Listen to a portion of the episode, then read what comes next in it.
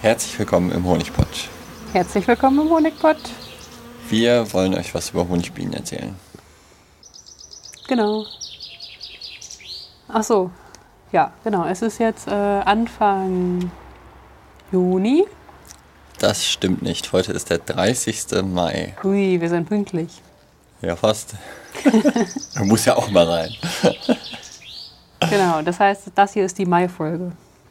Genau. Und jetzt können wir endlich äh, diese Geschichte mit den Tarsen und sowas alles klären, oder? Ach so. haben, haben, Bienen eigentlich, haben Bienen eigentlich Füße, Beine, Arme? Oder Beine und Arme? Oder nur Arme? Oder vier Arme und zwei Beine? Oder vier Beine und zwei Arme? Oder drei Okay, also- Arme und drei Beine? Äh, Insekten haben immer sechs Beine. Okay. Die Honigbiene hat zwei Vorderbeine, zwei Mittelbeine und zwei Hinterbeine. Okay. Die Vorderbeine haben Werkzeuge zum beispielsweise Putzen der Biene. Ah, da ist so eine Aussparung, um die Fühler zu putzen, ne? Die habe ich Genau. schon mal gesehen. Ja. Die Hinterbeine besitzen eben diese Pollenhöschen, mit denen die Honigbiene Pollen sammeln kann. Mhm. Und die Mittelbeine sind dafür da, den Pollen abzustreifen und zu kneten und sowas. Ah, okay. Eventuell sind da auch noch äh, ein Putz, ist da auch noch ein Putzkram dran, das weiß ich nicht so genau. Und Tarsen sind, wie du richtig vermutet hast, nur die Füße. Tarsen sind die Fußspitzen, oder? Nee. Also Tarsus ist der Fuß und hat irgendwie auch noch fünf Abschnitte und bildet insgesamt den letzten Teil des, äh, des Bienenbeins oder des Insektenbeins tatsächlich. Okay. Und die Mehrzahl ist Tarsen oder Tarsi. Und wir haben ja von der Tarsufaktur gesprochen, aber heute würde ich eher sagen Tarsi-Faktur. Wobei du im Vorgespräch schon angemerkt hast, dass äh, die Bienen ja nicht mit den Füßen den Honig machen. Deswegen habe ich mir jetzt überlegt, die Tarsifaktur ist nur die, der Prozess des Pollenherstellens. Ja, genau. Also wir hatten da ja vorhin drüber gesprochen, was ist denn jetzt richtig und so. Und dann habe ich gesagt, dass eigentlich ja so ein Bienenvolk eher eine voll integrierte Produktionsstätte ist, die von Ernte, nämlich Ernte des Nektars, zu Logistik, Nektar von der vom Herstellungsort zum Sammlungsort zu transportieren oder zur Produktions nee, zur Verarbeitungsstätte zu produzieren. Dann wird äh, verarbeitet, indem Enzyme hinzugefügt werden. Dann wird verarbeitet, indem Wasser entzogen wird. Und dann haben die auch noch das Langzeitlagerungsproblem gelöst. Ja? Also eine vertikale, voll integrierte, äh, wie heißt es? Äh, entlang der Lieferkette hoch integrierte äh, Produktion von Honig. Und- ja. Guck mal, können wir direkt Werbung machen. Will einer in mein Vertical Fully Integrated Startup investieren? Ja, zack, hast du direkt zehn Investoren, die in deine Imkerei investieren. Vielleicht auch nicht. Naja. Gut. So, also hätten wir das auch mal geklärt, ja. Mhm. Haben wir sonst noch irgendwelchen Organ Orga-Kram? Ich mache nur Ja, noch Bienen, habe ich das Gefühl im Moment. Absolut. Aber so geht es wohl allen Imkern im Mai, glaube ich. Wir haben ja beim letzten Mal darüber gesprochen, dass mh, es irgendwie nach einer langen Schlechtwetterperiode dann gerade doch mal ein bisschen Honig reingekommen ist. Und ich glaube, einen Tag später hat es dann wieder angefangen zu schütten, oder? Und es hat irgendwie so bis zum letzten Wochenende nicht aufgehört. Ja, und es war kalt und die Bienen, ähm, einige wenige Bienen hatten den Honigraum voll, den hatten wir den zweiten Honigraum gegeben. Aber mittlerweile ist der erste nicht mehr voll, weil die so viel verbraucht haben, weil die einfach nicht fliegen konnten, um zu sammeln, weil es so schlechtes Wetter war. Die Rapsblüte wurde bei uns quasi ja, fast nicht besucht. Ich frage mich, ob sie. Kannst du so auch wieder nicht sagen. Also Ja. besucht haben die die wahrscheinlich, aber Okay, wir haben viel weniger Rapshonig als letztes Jahr zum Beispiel. genau, im letzten Jahr hatten wir, glaube ich, am 17.05. das erste Mal geschleudert und da ist auch richtig viel bei rumgekommen. Und ja, dieses Jahr, keine Ahnung, ich kann mich erinnern, dass irgendwie so zwei, drei Honigräume irgendwie aber so ein bisschen drin und äh, dann hatten wir direkt Not bei den Ablegern, ähm, dass die kein Futter hatten und ja, dann haben wir da die Honigräume wieder geplündert. Mhm. Genau, also was ist in den letzten Wochen so alles passiert? Es war weiter schlechtes Wetter. Ja, wir haben trotzdem immer Schwarmkontrolle gemacht. Einmal und in der es Woche. waren also auch viele. Völker schwarmlustig. Machen wir auch bei Wind und Wetter. Ja. Auch bei Regen. Teilweise mit Pavillon. Äh, es waren viele Völker schwarmlustig, genau. Bis zu 40 Prozent, ne? Das Ja. war ungewöhnlich viel. Ja, diese Woche ist es wieder ein bisschen besser geworden. Wir haben jetzt mittlerweile den vierten Sammelbutterbleger erstellt. Das Ja, heißt, wir schröpfen immer fleißig und trotzdem sind die Völker noch in Schwarmlust. Teilweise. Ja, wobei vielleicht haben wir da einfach nicht stark genug geschröpft. Also kann ja auch sein. Ja. Okay, also schlechtes Wetter, wenig Nektareintrag, dadurch ist wenig im Honigraum angekommen. Und beim letzten Mal haben wir noch darüber gesprochen, dass wir davon gehört haben, dass ein Ableger verhungert ist und zack, hat es uns selbst erwischt. Genau, wir haben jetzt am Samstag die äh, Ableger mal kontrolliert und reingeschaut und haben festgestellt, bei, also an einem Stand war das, da stehen so etwa zehn Ableger und bei ungefähr sieben war zu wenig Futter drin. Und Ja gut, also bei den sieben war jetzt irgendwie nur noch unter ein Kilo Futter und das ist halt zu wenig. Aber die hatten Naja, noch Futter. War, ja, aber 300 Gramm oder so würde ich sagen, also deutlich unter ein Kilo. Ja, aber die hatten noch Futter. Die das hatten- ist mein Punkt. Genau, die hatten noch Futter. Aber ein Volk äh, von den Völkern ist leider, also ein Ableger ist verhungert. Ja, das ist halt einfach, also das ist richtig ärgerlich. Und äh, gerade weil wir es beim letzten Mal noch gesagt haben und Mhm. wir ja extra geguckt hatten, dass die Ableger irgendwie ja schon mehr Futter als sonst drin haben. Ja, und trotzdem hat der das irgendwie nicht geschafft. Und ja, hm. Wenn so ein Ableger verhungert, ist es ein also man kann das sehr gut erkennen, dass der verhungert ist, ne? weil ich habe jetzt auch in den letzten Wochen mit ein paar anderen Imkern gesprochen und da hatten mir auch ein paar berichtet, so, hm, irgendwie ist mein Ableger hier gestorben, ich weiß gar nicht, woran das liegen könnte und ähm, dann habe ich halt gefragt, okay, beschreib doch mal, ne, was hast du denn gesehen, als du den aufgemacht hast und wie sah das denn da drin aus und so und ja, da waren die Beschreibungen immer recht eindeutig. Ähm, nämlich, also zum einen erkennt man es daran, dass einfach auch überhaupt kein Futter mehr da ist. Ne? Also die letzte Zelle ist leer geputzt. Die Bienen liegen, also es liegen viele tote Bienen im Boden. Meistens da, wo so das, die, die letzte Brut oder das letzte Futter war. Und dann stecken auch viele Bienen kopfüber in der Zelle. So als wollten die gerade noch so den letzten Rest vom äh, Zellenboden wegschlürfen. Mhm. Und in dem einen Ableger, wo wir jetzt reingeguckt haben, waren dann auch noch einige ähm, Bienen beim Schlupf gestorben. Ja. Mit Genau, also es, ausgestreckter Zunge. es war das ist halt ein ein, Brutwabenableger und da ja, hat es dann eben auch ein paar Bienen, die noch hätten schlüpfen sollen, sozusagen erwischt. Sehr schade, aber deswegen mal wieder der Appell, achtet darauf, dass eure Völker genug Futter haben. Mhm, aber Machen wir jetzt auch wir besser. imkern jetzt ja seit sieben Jahren und das mit dem Ableger, also sowas hatten wir noch nicht.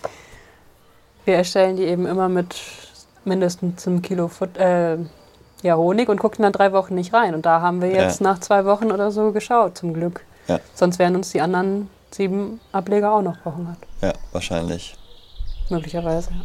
Also okay, jetzt heute ist der erste Tag, wo wieder so richtig gutes Wetter ist. Da können die dann vielleicht auch wieder ein bisschen was eintragen. Aber der Raps ist halt fertig und im Moment ist eher so ein bisschen Trachtlücke, würde ich sagen. Ja, heißt das dann Leppertracht? Die Leopardtracht ist ja, wenn immer noch mal wieder ein bisschen was reinkommt. Achso. Naja, aber jetzt würde doch auch immer wieder noch ein bisschen was reinkommen, oder? So irgendwie so dies und jenes Kleines blüht, aber es gibt halt keine Massentracht. Ja, kann sein. Das weiß ich nicht genau. Ja, also jedenfalls ähm, Ableger kontrollieren. Das ist wichtig. Und was ganz interessant war, was äh, also auch bei den Ablegern, dadurch, dass es jetzt hier so lange so schlechtes Wetter war, saßen die Königinnen relativ lange in den Ablegern rum und haben darauf gewartet, den Begattungsflug machen zu können. Also wir haben, wann, wann haben wir die ähm, Ableger da gebildet? Vor drei Wochen schon oder so? Drei, dreieinhalb Wochen. Und also das waren äh, quasi Ableger aus einem Sammelbrutableger, das heißt äh, ohne Brut ähm, mit ungefähr 2000 Bienen und einer unbegatteten Königin. Und diese unbegattete Königin muss dann ja losfliegen auf einen Begattungsflug. Und normalerweise geschieht das innerhalb der ersten paar Tage.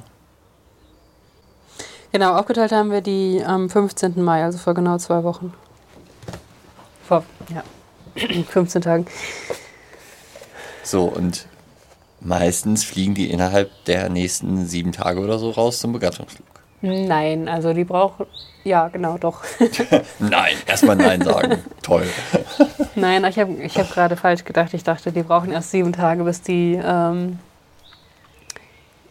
ja, fertig für den Begattungsflug sind. Geschlechtsreif sind so. Okay. Nee. Äh, aber das passt ja nicht, weil die sind ja vorher schon geschlüpft, bevor wir die ja. in den Sammelbrotableger ja. in die Begattungsvölkchen gesetzt haben. Genau.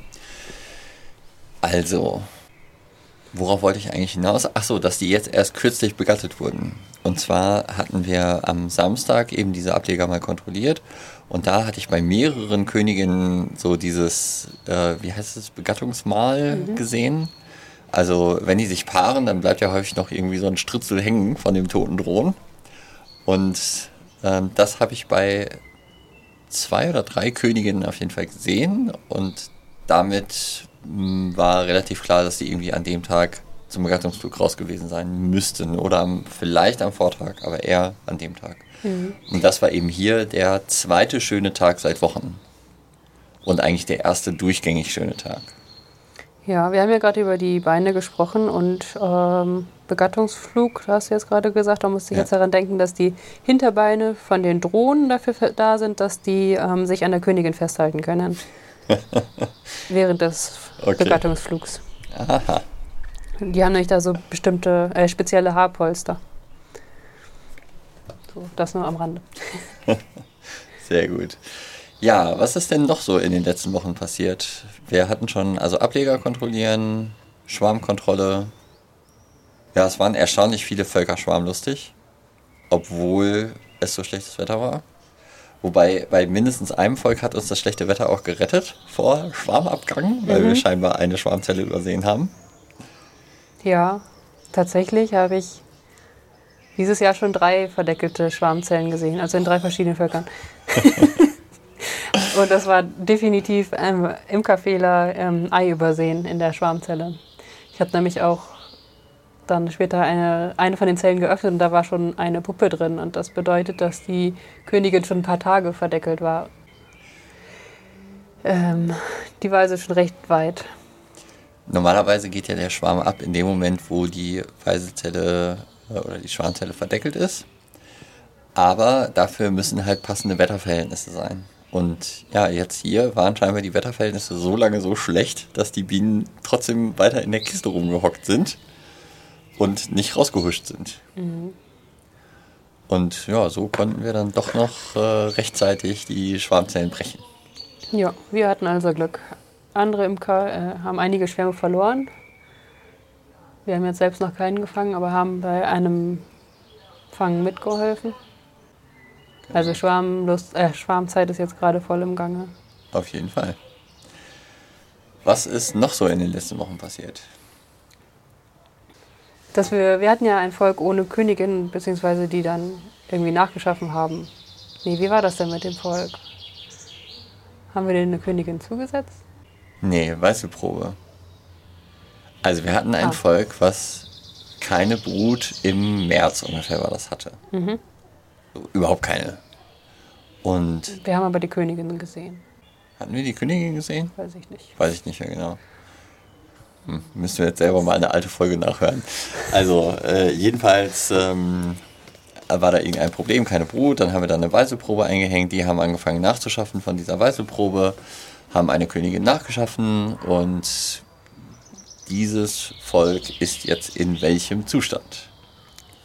Ja, da, da habe ich letztes Mal gesagt, dass die Königin auf jeden Fall geschlüpft ist. Ich aber nicht weiß, ob die schon legt. Und jetzt habe ich reingeguckt und es gab schon verdeckelte Brut. Und sogar viel, also irgendwie auf drei Waben oder so. Also was heißt viel? Also die sind jetzt so groß wie ein starker Ableger vielleicht. Sehr starker. Ähm, ich rechne nicht damit, dass die dieses Jahr noch Honig bringen. Aber ich wollte ja sowieso ein schwaches Volk auf meinen Balkon stellen. Das hatte ich, hatte ich dann gemacht. Und jetzt stehen die hier und entwickeln sich langsam. Ja, das ist doch schön. Mhm. Aber das heißt, du hast jetzt gerade gesagt, wie ein starker Ableger oder doch ein bisschen stärker? Also, ja, doch ein bisschen stärker. Also Aufgabe fürs nächste Mal, zähl doch mal die Bienen und die Brutzellen. Okay. Damit wir das genauer quantifizieren können, was denn jetzt, in welchem Zustand dieses Volk ist. Gut. Das ist überhaupt immer eine gute Möglichkeit. Ähm, ich meine, wir, wir kriegen ja inzwischen auch so einige Anfragen und äh, ja, wenn man eine quasi eine Fernwartung von einem Bienenvolk machen soll, dann hilft es immer ungemein, wenn man äh, zumindest irgendwie so ein paar Eckdaten von dem Bienenvolk hat. Also wie viele Bienen sind da drin? Ja, äh, Stichwort ist Liebefelder Schätzmethode, hier mit Achteln durchschätzen und dann äh, genau gucken, wie viele Bienen sind da drin, wie viel Brut ist da drin ähm, gibt es Eier, gibt es Maden, äh, gibt es verdeckelte Brut und dann kann man ein Bienenvolk viel besser beurteilen, als wenn man einfach nur hört, ja, irgendwie ähm, ein Bienenvolk entwickelt sich nicht so. Mhm.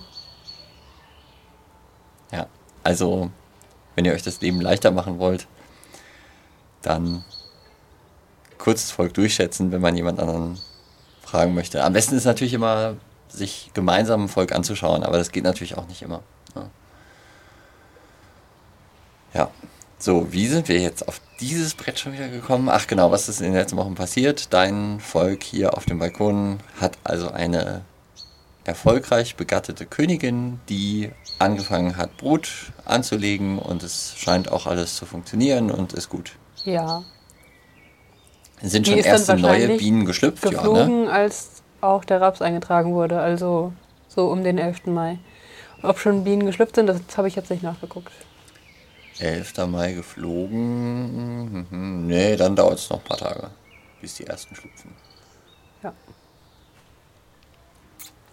Dann hatten wir ja noch unser Problemvolk, was auch nachgeschaffen hat, was wir dann in Flugling und Brutling geteilt haben.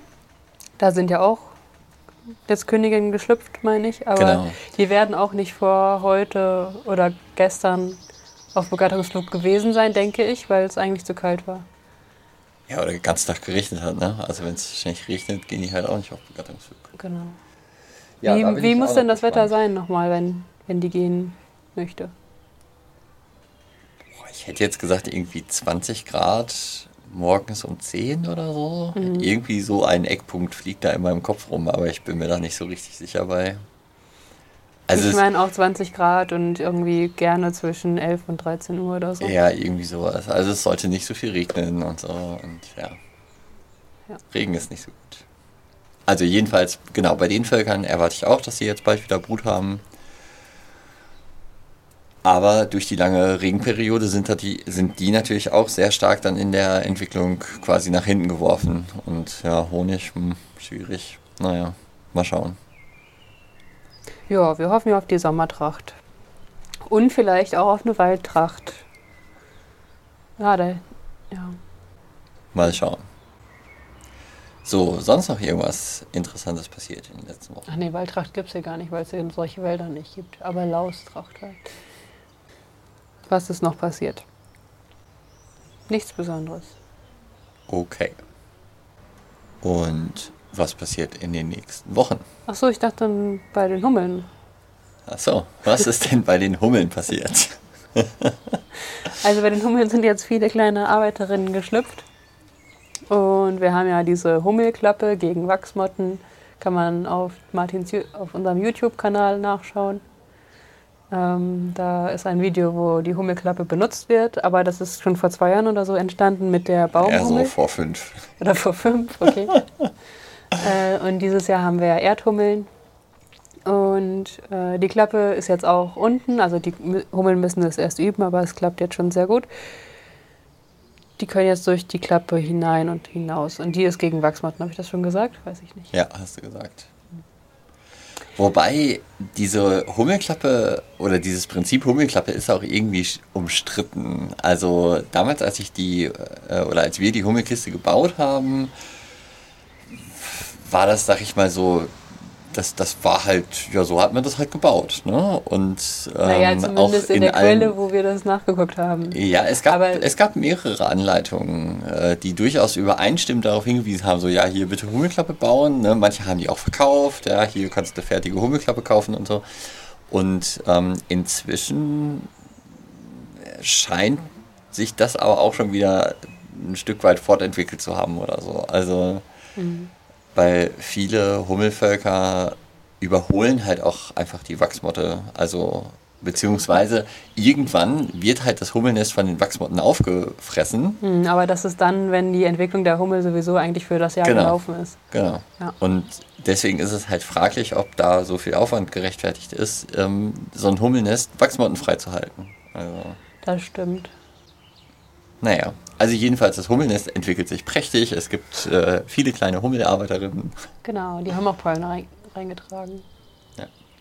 Ja, genau. Und der, ähm, der Wildbienenblock. Nein, wir haben immer noch keinen Block geschrieben. Mach doch mal einen Wildbienenblock.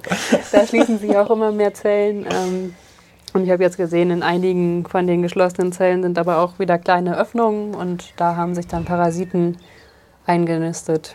Die müssen auch leben. Die dürfen auch leben, richtig. Ja, eine Hornisse haben wir immer noch nicht. Ich glaube, dieses Jahr wird ein schlechtes Hornissen- und Wespenjahr und so. Weil ja eigentlich Ende April, Mai ist ja die Zeit, wo sich ähm, Hornissen- und Wespennester und sowas entwickeln, wo eben die Königinnen alleine ihre Nester anlegen müssen und so.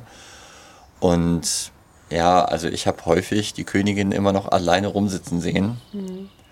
Unter anderem hat eine, habe ich aus Versehen einen äh, Stich einer Wespenkönigin abbekommen, weil die sich nämlich unter dem Blechdeckel schön hingesetzt hat am Bienenstock Ja, am Honigraum und dann wollte ich den Honigraum runternehmen, hab da so hingegriffen und auf einmal merkte ich nur, wie es ziemlich weh tat in meiner Hand und äh, ja, da habe ich halt gesehen, die Wespenkönigin hat mich gestochen. Mhm. Garstiges Objekt.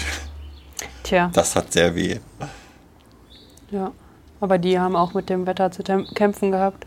Wobei wir ja beim letzten Mal auch schon berichtet haben von einer Wespenkönigin, die Holz gesammelt hat. Und Mhm. das zeigt ja, dass die schon ein Nest baut gerade. Wäre zumindest anzunehmen, ja. Genau. Ja, Wespen dürfen auch leben. Die räumen auf, das ist gut. So. Jetzt haben wir aber alles durch, was in den letzten Wochen passiert ist, oder? Denke schon. Dann, Ach so, ja, genau. was passiert so in den nächsten Wochen? Normalerweise Eigentlich- würde ich jetzt sagen Honigernte. Ja, es wäre schön, wenn wir mal eine Honigernte einlegen könnten. Also ich meine, könnten wir tatsächlich machen. Also wir haben bestimmt jetzt im Acht Durchschnitt Kilo pro Honig. Volk, nein, im Durchschnitt pro Volk zwei Waben, also vier Kilo oder so würde ich sagen. Ja, genau. Will man mehr Honig ernten, muss man sich mehr Völker anschaffen. Ne? also für Das zwei ja Waben pro Volk werde ich nicht anfangen, die Honigschleuder äh, in Betrieb zu nehmen. Wären aber schon wieder 72 Kilo. Ja, Und wenn Schön. wir nicht schleudern, was passiert dann? so, du meinst, dass der kristallisieren könnte. Ja, genau. Und dann wird er in den Waben fest und dann kriegt man es nicht mehr raus. Und wenn man dann den Honig schleudert, der noch nicht fest ist, wo aber auch fester Honig mit drauf ist, dann wird die Schleuder ganz äh, ruppelig. Dann rumpelt die. Ja, okay. Also wir, wir hoffen mal, dass wir eine Honigernte machen können. ne? Wir können das mal so festhalten. Aber ich. Hm, ich Nein, also nicht. tatsächlich ähm, haben wir ja jetzt gerade noch zwei Sammelbruderbleger, die wir demnächst aufteilen müssen. Und dafür werden wir auch wieder Futterwaben brauchen und da Genau. werden wir die Honigräume weiter aufteilen müssen, denke ich. Ja. Und dann Genau. haben wir das Problem mit dem festen Honig in den Waben nicht. Und, Weil die Bienen es einfach aufessen und dann muss ich Genau. mich da nicht drum kümmern. und dann können die einfach Sommertracht einlagern. Ja. So, ansonsten geht Schwarmkontrolle und Ablegerbildung weiter. Mhm. Drohnenbrot schneiden, genau. Ich hab, wir haben schon wieder, ich glaube, vier, drei, drei oder vier Eimer mit Drohnenbrot voll. Mhm. Das hat, hat sich schon wieder gelohnt dieses Jahr. Weil das ein Drohnenrahmen bringt irgendwie 43 Gramm Wachs. Nein, 80. 43? Ich weiß nicht. Ich hätte gesagt 80. Können wir ja beim nächsten Mal korrigieren. Wobei, äh, du hast aufgeschrieben, wie viele Drohnenrahmen wir geschnitten haben. Ne? Dann kann ich, äh, können wir am Ende, das, wenn es alles eingeschmolzen ist, auswiegen und dann können wir nochmal zurückrechnen. Wobei, vielleicht haben wir nicht jeden einzelnen aufgeschrieben. Naja, egal. Also, Schwarmkontrolle, Drohnenbrot schneiden, Ableger bilden. Da werden wahrscheinlich Hoffentlich ein auch paar wieder Schwärme fangen, aber nicht von uns. Ach, mir macht das so viel Spaß. Ich finde das so schön, wenn da so eine Bienentraube im Baum hängt und ich die dann in den Eimer schlagen kann und dann die Königin suchen kann und so. Ja, Und dem Schwarm bei der Entwicklung zugucken ist auch immer toll. wobei wir gerade eigentlich ein Problem mit garstigen Völkern haben. Und dieses Problem mit garstigen Völkern haben wir uns dadurch eingeheimst, dass wir einen Schwarm eingefangen haben und davon Königinnen nachgezüchtet haben, weil der erst äh, das Bienenvolk recht freundlich war und dann, nachdem wir nachgelaufen haben, war das Ding auf einmal ein sehr böses Volk, was äh, nee? Wie war das denn? Also wann haben wir den Schwarm gefangen, den du meinst? Also letztes Jahr ganz sicher nicht, weil wir haben nämlich Nee? den Schwarm, den wir gefangen haben, der war echt fies. Und da haben wir relativ schnell die Königin ausgetauscht. Also Okay, von dem haben wir das nicht nachgezogen. Aber äh, woher kam denn die N-Königin? Ah, N-Königin ist von vorletztem Jahr und das ist von einem Schwarm von äh, einem Imkerkollegen gewesen. Ja, sag ich doch. Dann war es ein Schwarm vom vorletzten Jahr. Ja. Ja, okay. Die Königinnen sind bei uns mit Buchstaben markiert, um die wieder zu erkennen. Und die N-Königin, die haben richtig viel Honig gebracht. Also die waren durchaus gut, aber ja, leider böse. Ja, aber das heißt ja nicht, dass. Also, es sind ja nicht die Bienen aus dem Schwarm automatisch böse. Auch liebe Völker schwärmen ab. Genau, genau. Man, genau. Aber ein Schwarm, mein Punkt ist, ein Schwarm ist eine Wundertüte. Ja, das kann sehr gut sein, das kann aber auch sehr schlecht sein. Ja. Aber ich finde halt, wenn man so einen Schwarm bei der Entwicklung sieht, ist das einfach wunderschön und das ist auch gerade für junge Imker total toll, dann zu sehen, wie sich das Volk entwickelt und so. Ja. Äh, wie die die Waben Ah. frisch ausbauen und Ja, aber was ich halt auch sehe, ist, dass ähm, so eine, eine Schwarmsituation dich auf jeden Fall erstmal vor Herausforderungen stellt oder so. Ja, auf einmal hängen da 1000 Bienen im Baum, ja nicht, hängen da 10.000 Bienen im Baum oder 5000. Ja, Und dann musst du auf einmal deinem Nachbarn erklären, so, hey, es ist alles gut, ja, äh, du bist nicht in Gefahr und so. Und äh, aber das, also das löst schon Stress aus, ja. Das, so für den Wenn- Menschen ist das Stress. wenn einem die Völker abschwärmen, ja. Aber wenn mich jemand anruft und sagt, da hängt ein Schwarm im Baum, dann freue ich mich doch. Also Ja. wenn, wenn wir jetzt Völker haben, die uns schwärmen, dann hat man Probleme. Dann Ja. steht man erstmal vor großen Herausforderungen. Man muss auch Ja. den Nachschwarm verhindern und sowas. Genau. Da ist keine Honigernte von dem Volk.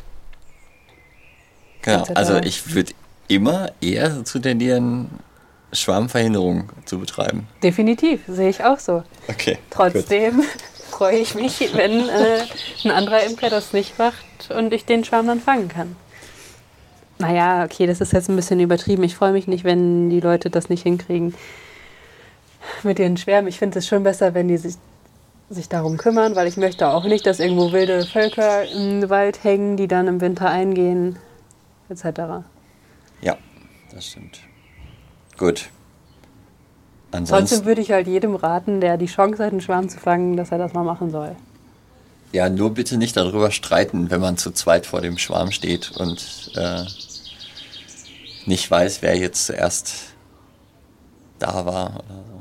Egal, anderes Thema brauchen wir hier nicht. Äh, wir sind hier kein Rechtsberatungspodcast, sondern ein Honigbienen-Podcast.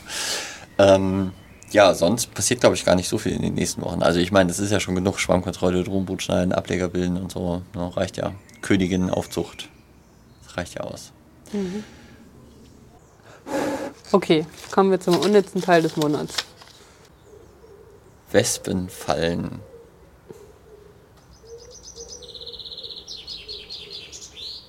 Wespenfallen? Ich wollte ein Stichwort geben. Also, ja. Laura hat sich ein unnützes Teil aus dem Imkereibedarf ausgesucht und äh, zwar die Wespenfallen. Es werden ja so diverse Wespenfallen im Imkereibedarf angeboten. Aber, also, ich, ich finde die ganz schrecklich. Ähm, und Laura findet sie, glaube ich, auch ganz schrecklich. Und zwar warum?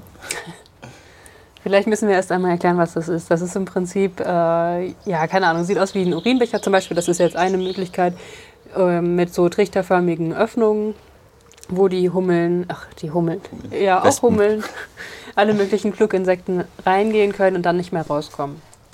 Und in dieses Gefäß füllt man dann irgendwas, was die anlockt. Zum Beispiel äh, bei Wespen jetzt Bier und Essig gemischt oder so. Habe ich jetzt heute in der Anleitung gesehen. Und dann krabbeln die Wespen da rein, ertrinken da drin und sind tot. Die hängt man in den Baum und dann kommen die Tiere und ertrinken da drin, genau. Und diese Fallen, die arbeiten halt nicht selektiv, sondern auch andere Insekten klettern da rein und ertrinken drin. Da wird mehr oder weniger alles, was irgendwie auf ja, süß, süß-sauer oder so äh, steht, angezogen. Genau. Ja, und auch selbst wenn die selektiv arbeiten würden und nur die Wespen töten würden, wäre ich da extrem gegen, weil ich finde, Wespen haben genauso ein Recht zu leben. Und Wespen stehen auch unter Naturschutz, oder? Also du darfst doch gar nicht irgendwie so random Wespenfallen aufstellen. Puh, wie das rechtlich ist, weiß ich nicht. Ähm, Jeden, also aber dann hätte ich jetzt gedacht, dass der Verkauf auch verboten wäre, oder? Du darfst auch Brotmesser verkaufen. Ja? Ich, kann nicht, ich kann dir mit dem Brotmesser Brot schneiden oder ich kann dir mit dem Brotmesser den Arm abschneiden. Ja, und mit der Wespenfalle, die kannst du zum Raustrinken benutzen, oder? Keine Ahnung, Dekorationsobjekt oder so. Ja. Wahrscheinlich, wahrscheinlich, wenn du da genau guckst, steht da irgendwie, da steht da nicht Wespenfalle dran, sondern da steht dann irgendwie, ja, äh, Deko-Vase oder so. Mm. Nee, da steht schon Wespenfalle dran. Naja, guck mal, du kannst auch äh, Oxalsäureverdampfer kaufen. Darfst du auch nicht verwenden. Also ist auch nicht erlaubt, aber trotzdem darfst du die kaufen. Da steht dann halt dran Sternchen, naja, und dann Sternchen im, im Kleingedruckten, äh, nicht in Deutschland erlaubt. Ja, also das darunter liegende Problem ist ja vielleicht nochmal ganz interessant. Ähm, das haben wir hier im Podcast auch schon mal angesprochen. Viele, oder es kommt ja immer wieder so diese Geschichte auf, von wegen äh, Wespen zerstören meine Bienenvölker. Das kommt bei den Imkern auf, ja.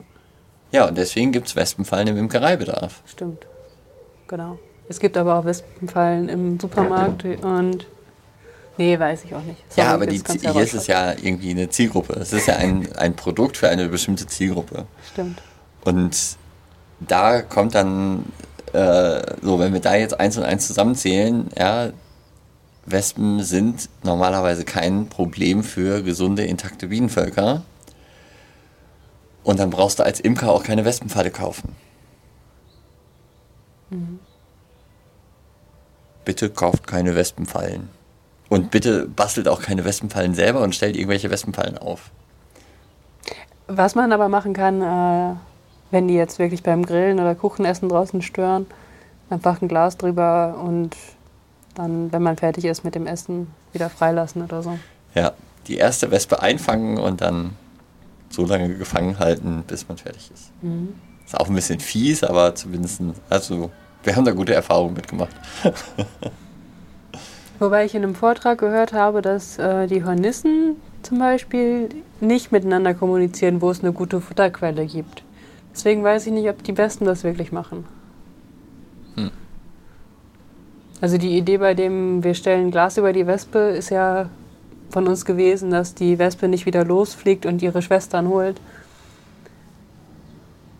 Ja. Ähm, Okay, um das rauszufinden, müsste man jetzt natürlich ein etwas ausgeklügelteres äh, Versuchsdesign machen, aber das haben wir bisher nicht gemacht. Also ist es rein ein Bauchgefühl, aber auch das kann man ja erstmal als Starthypothese benutzen. Und ähm, ja, wir können ja jetzt hier ein Citizen Science oder ein Public Science Projekt machen und mal gucken, ähm, irgendwie bei jedem zweiten Grillen, was ihr draußen veranstaltet, äh, fangt ihr die erste Wespe, die ihr beobachtet. Und dann führt ihr eine Strichliste, wann die nächste Wespe kommt.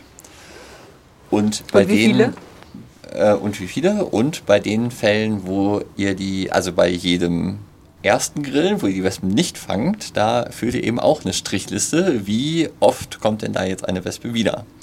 So, und dann fassen wir das am Ende alles zusammen und dann können wir zumindest schon mal eine aus einer kleinen Datenbasis gucken, ob äh, da was dran ist, dass Wespen oder wie wahrscheinlich es ist, dass Wespen untereinander sich über Futterquellen austauschen. Mhm. Vielleicht. Laura darf das machen, ich habe da keine Lust zu, glaube ich. Ach, es gibt da bestimmt auch schon wissenschaftliche Erkenntnisse zu, aber das weiß ich nicht genau. Aber es wäre natürlich auch schön, das einfach zu überprüfen. Ach, wissenschaftliche Erkenntnisse.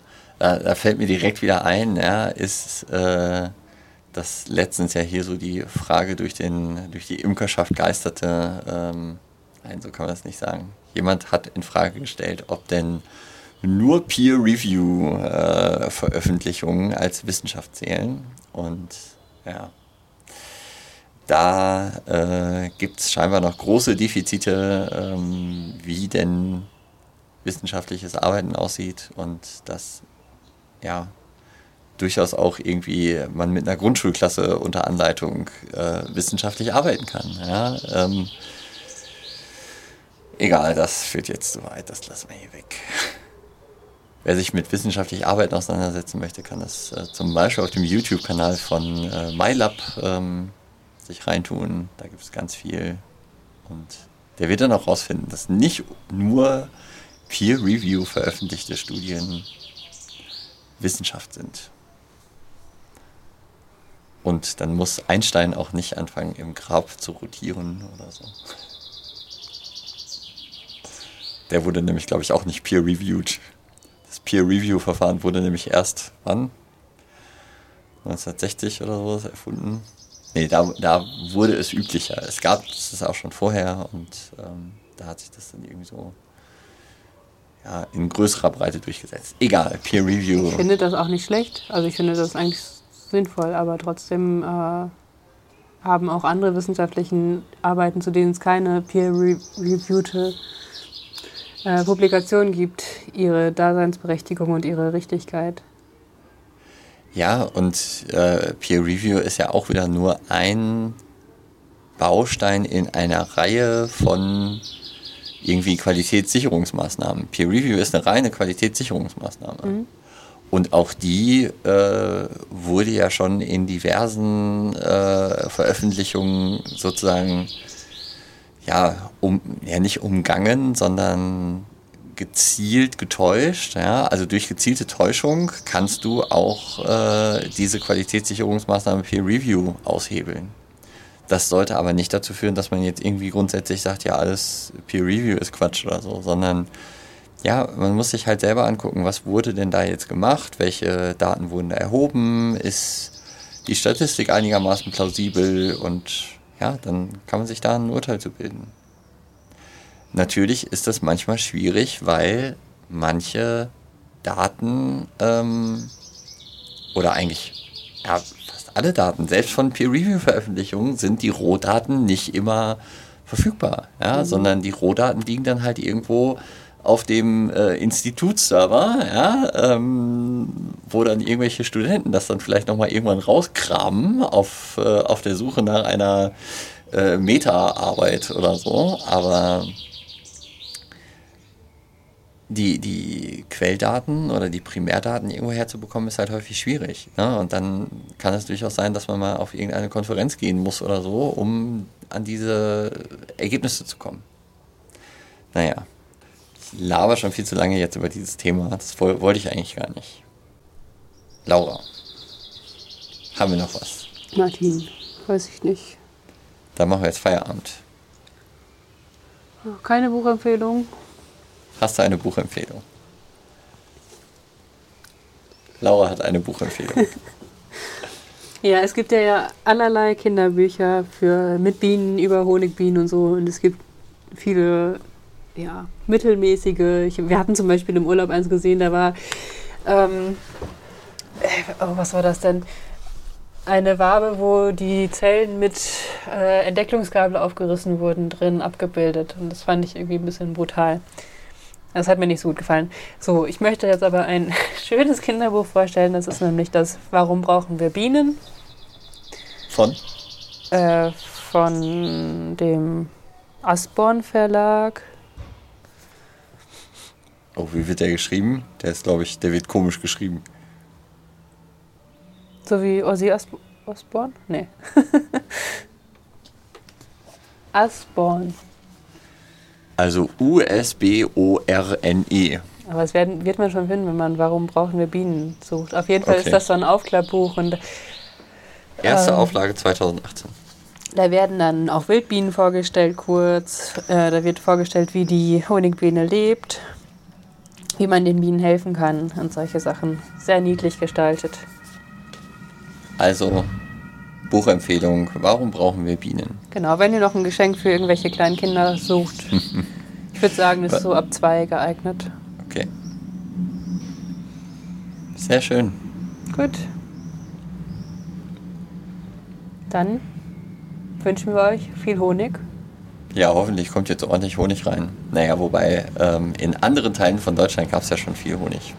Aber ich glaube nicht in vielen. Ja. Also volle Honigtöpfe. Brandenburg war, glaube ich, nicht so ganz schlecht. Genau, Brandenburg, ja. Äh, den Trachtbaulauf kann man ja auf Trachtnet verfolgen und äh, da könnt ihr dann auch sehen, wo es Honig gibt.